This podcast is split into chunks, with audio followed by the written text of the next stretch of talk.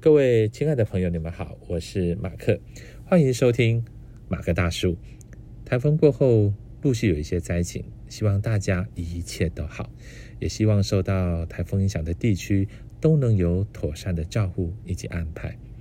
我在中部啊住了很多年，从小到大，但因为住在一般的平地啊，所以受到的天灾的部分，大部分都是风啊、雨呀。山区的灾害啊，比如说山崩啊或土石流的部分，都是看新闻的画面得知的。呃，说实在的，真的被天灾震撼到的，不是韦恩台风啊，是九二一大地震。那时候我在台中啊，是在物流业工作，负责的区域呢，刚好就是乌日、雾峰、草屯、南投，都是重灾区。那天早上上班的时候啊，主要的县道都已经到不了草屯了，唯一能通的就是中投公路，啊，乌溪桥也断了。各位，你可能很难想象我的心情。你沿路看着地震之后的状况，我全身的鸡皮疙瘩是没有停下来过的。那又刚好我一个同事呢，也住在中心新村，我第一件事情就是马上到他们家看他们一家的状况，因为他那时候脚又断掉，在家休养。我想办法到他们中心新村的家的时候呢，我就看到他们家已经整个变形，快倒了。我整个头皮瞬间麻起来，哎呦我的天哪！我货车一停，赶快就跑过去。当我呆呆望着他们变形快倒掉的家，脑子就突然就空白了。然后突然有一声“叔叔，我们在这边”的声音出来，原来是我同事的小朋友在喊我。哇！那一瞬间，我整个人就这样松掉，我就赶快跑过去啊！他们就在旁边的空地上搭起个临时大布棚，在下面休息。哎呀，你知道吗？那个小朋友就抱着我，就跟我说：“胖叔叔，我们家没有了。”然后他眼泪就掉下来了。我除了抱着他，我都不知道该怎么回话了。那我就慢慢跟他说：“只要大家都在，房子很快就可以买了，你不要怕。”你爸爸有的是钱呐，然后这样一讲啊，大家就 笑出来了。这个记忆让我非常非常深刻哈。后来我继续在这个区域跑了快半年，我才换到其他的区域。这半年内，我听闻的人事物种种的故事，其实让我非常非常不舒服。我都有一种灾后症候群了。也就是从这一次之后，我对这样子灾后的新闻感受度就完全完全的不一样。再加上啊，大地震之后对整个台湾地质的影响，同样的台风可能造成更多的灾害。我又是很喜欢往山上跑的人，台湾的山区景色那真是漂亮。只是每一次的台风啊，我都担心我在山上一些好朋友，他们一辈子的努力，他们拼命守护的家业会不会受到影响？甚至被摧毁。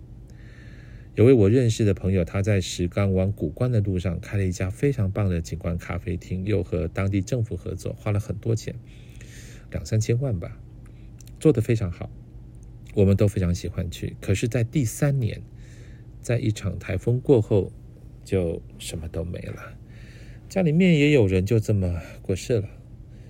其他这个例子就啊就不讲了。所以再看到这次南投的灾情啊。又把我过往的一些记忆给提起来，感觉呢就都沉重了。呃，可能有人说人定胜天，我不会这么想的。其实一般人就只想图那么一点岁月静好，那么一点现世安稳，多的我还真的不敢想。哎呀，今天太沉重了，我们我们聊聊开心的事吧，好吧？我们今天的主题呢是让中年大叔开心的八件事之二：写字。那小主题呢，我们今天讲的是写字所听的音乐。各位亲爱的朋友们，写字会不会听音乐呢？我是会听音乐的啊。当然，每个人听的音乐的形态不同，有人喜欢很沉静、很慢的音乐，有人喜欢听唱歌啊，有声音的，乒乒乓乓的，有人喜欢听演奏。我有时候还会听昆曲或是苏州评弹的哈，啊，真的是什么样的音乐形态都很有趣，也很丰富，没有哪一种最好，就是在那当下，在你觉得那个气氛之下，什么样子的音乐能够让你开心的写字，那就是最好的音乐。啊，有人喜欢安安静静，没有声音，其实安静无声也是一种音乐啊。那我们就分享一下我从之前听的到现在的音乐，和大家说一说啊。我之前写字的时间呢，都是下班之后的时间了啊。我轮的都是晚班呐，下班回到家大概都半夜两点三点，自然而然没有办法听太节奏或太大声的音乐。我总不能在半夜听 AC/DC 吧哈，或是 Bon Jovi。这样一天工作也累了，我就会想要听听能让我放松或者轻松一点的音乐。啊，现在 YouTube 上面很容易找到这样放松的音乐，啊，包括有一些做瑜伽的音乐都很好听啊。我就会边听边写字，然后随意的读读书啊，那是一个非常放松的过程。后一段时间呢，我大姐建议我听古典乐啊，她建议我听巴哈。呃，巴哈的音乐呢很特别啊，我就跟大家谈一下吧。巴巴哈的音乐主要是它是一个以对位法著称的。他的作品呢，有不同的旋律线交织，然后它非常的复杂，而且非常的精致，它音乐结构啊，还有它是多声部的啊，而且每个声部又好听，然后又很重要，层次感跟深度呢就很很很丰富啊，还有它的节奏很和谐，它有很复杂的节奏模式和节奏变化，很有活力跟动感，可是它并不会很突兀啊，它过来是它的结构很清晰。啊，比如说三个乐章的结构，管风琴的结构呢，交听的结构呢，它又好听又好理解，最后它的情感就非常的丰富。那很多人就说我这样子讲，虽然是我在网络上找到资料，但是对我来说，我真正能够进到初阶的古典乐是巴哈。呃，我大姐讲的很好，她说其实巴哈很像，很像一个修行人。就是说，看起来好像很枯燥，很很呃，怎么讲？就是很固定的东西里面，它就有非常丰富的变化啊。跟我们现在看到很多的，不管是僧侣或是牧师，他们在那么我们认为很枯枯掉或单调生活里面，他们就有非常非常多丰富而且深度的理解，对人生，对所有的一切。我听的不多，但是我真的慢慢能够听得懂了，不像以前，哎，刚开始听一听我就睡着了，啊，当然，Mozart 或者是呃 Mondor 算或者什么其他，我觉得都很好，各位真的可以去试试看，啊，哎，但刚开始可能有点不容易了，我我觉得也是，哎，但是后来我可以听到马赫的时候，啊，那个心情会不一样。那后来我比较听的还是现在的钢琴家弹的音乐。安德烈·盖隆是我非常非常推荐给大家，是一个加拿大著名的作曲家跟钢琴家。啊，他的音乐风格呢，就是有古典跟新世纪音乐的影响，所以他作品充满了情感跟跟跟美感。啊，像日本人呢，就非常喜欢他的钢琴作品，有很多的日剧的配乐都是他的。那他给我的感觉是什么呢？就是很淡，非常的淡，非常的轻，不管是哀伤，不管是。喜悦，不管是思念，都是清淡的。可是你一旦往下一想，那个情绪就开始不停不停的上来。哦，这是我觉得那种这样子的音乐让我，哎呀，非常非常惊讶的哈。